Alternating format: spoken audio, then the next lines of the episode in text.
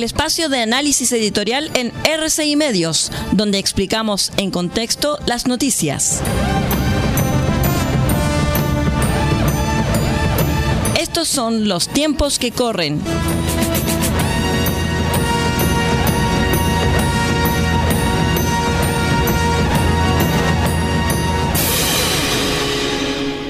Señoras y señores auditores, bienvenidos a este espacio de análisis y de opinión que hemos denominado Los tiempos que corren.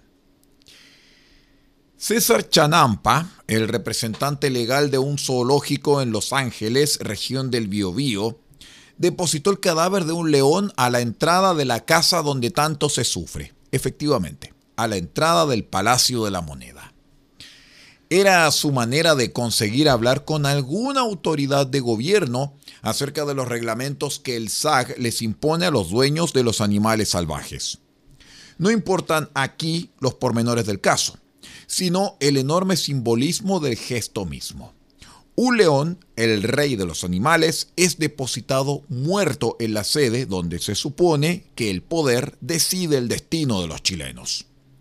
Un león muere así a los pies de los que no están rugiendo, piensa ese ciudadano, y tantos otros, lo suficiente para cumplir su papel y su deber de rey de la selva.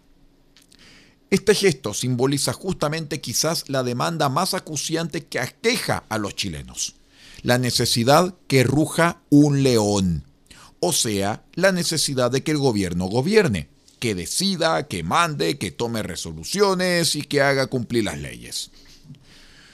Por suerte o por desgracia, esto en Chile solamente lo puede hacer la centroizquierda. Basta para aprobar esta afirmación polémica repetir el nombre de Sebastián Piñera. Basta también para aprobar esta misma afirmación invocar el nombre de Manuel Monsalve, el subsecretario del Interior que representa a la perfección esta centroizquierda no muy imaginativa, no muy intelectualmente brillante, pero que sin embargo es la única fuerza política que puede gobernar nuestro país sin dejar detrás suyo una estela de incendio, robos, saqueos y desconcierto.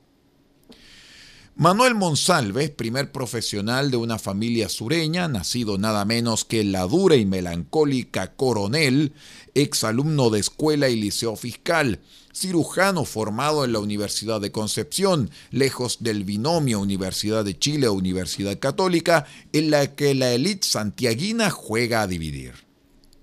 La esquiva meritocracia, un currículum envidiablemente normal que nos permite pensar que Manuel Monsalve parece comprender el país real simplemente porque es parte de él.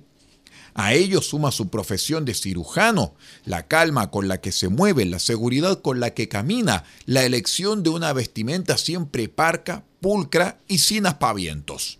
Algo que se agradece mucho en verdad una vestimenta que se parece a su vocabulario también ajustado, preciso, sin metáforas complicadas, un lenguaje que dice lo que dice y nada más que lo que dice. Esa falta de vuelo, de amplitud o de profundidad intelectual que enterró el proyecto de Bachelet II y condenó a la centroizquierda a este largo purgatorio es lo que nos está salvando como país a la hora de los leones muertos en la moneda porque en Monsalve hay todo menos pulsiones suicidas, menos pedantería vacía, menos ambición totalizadora, menos infancia desplazada y traumatizada. De hecho, logró el imposible récord de pasar dos legislaturas en el Congreso sin hacer que nadie lo notara mucho.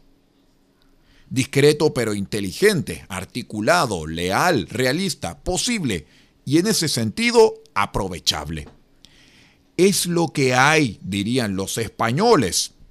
Aunque aquí el dicho adquiere más de un sentido, porque Monsalve es lo que hay en el sentido de que hay nada más, o que todo podría ser reemplazado y que sea siniestro, temible, inconducente o absurdo.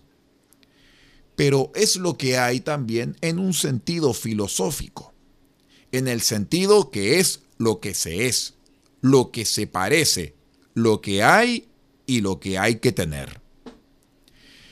Es lo que de adolescentes nos costó entender de los adultos que ser lo que son y nada más que lo que son es un logro, una lucha, incluso una conquista. Que la modestia de no ilusionar es también el coraje de no defraudar porque sí, algo lo cual están acostumbrados los políticos. La simple, pero a veces imposible tarea de parecerse a sí mismo es algo que a algunos les resulta natural y que a algunos puede costarnos la vida. Que tenga un lindo día. Hemos presentado el espacio de análisis editorial en RCI Medios, donde explicamos en contexto las noticias. Hasta aquí llegan los tiempos que corren. Hasta una próxima oportunidad.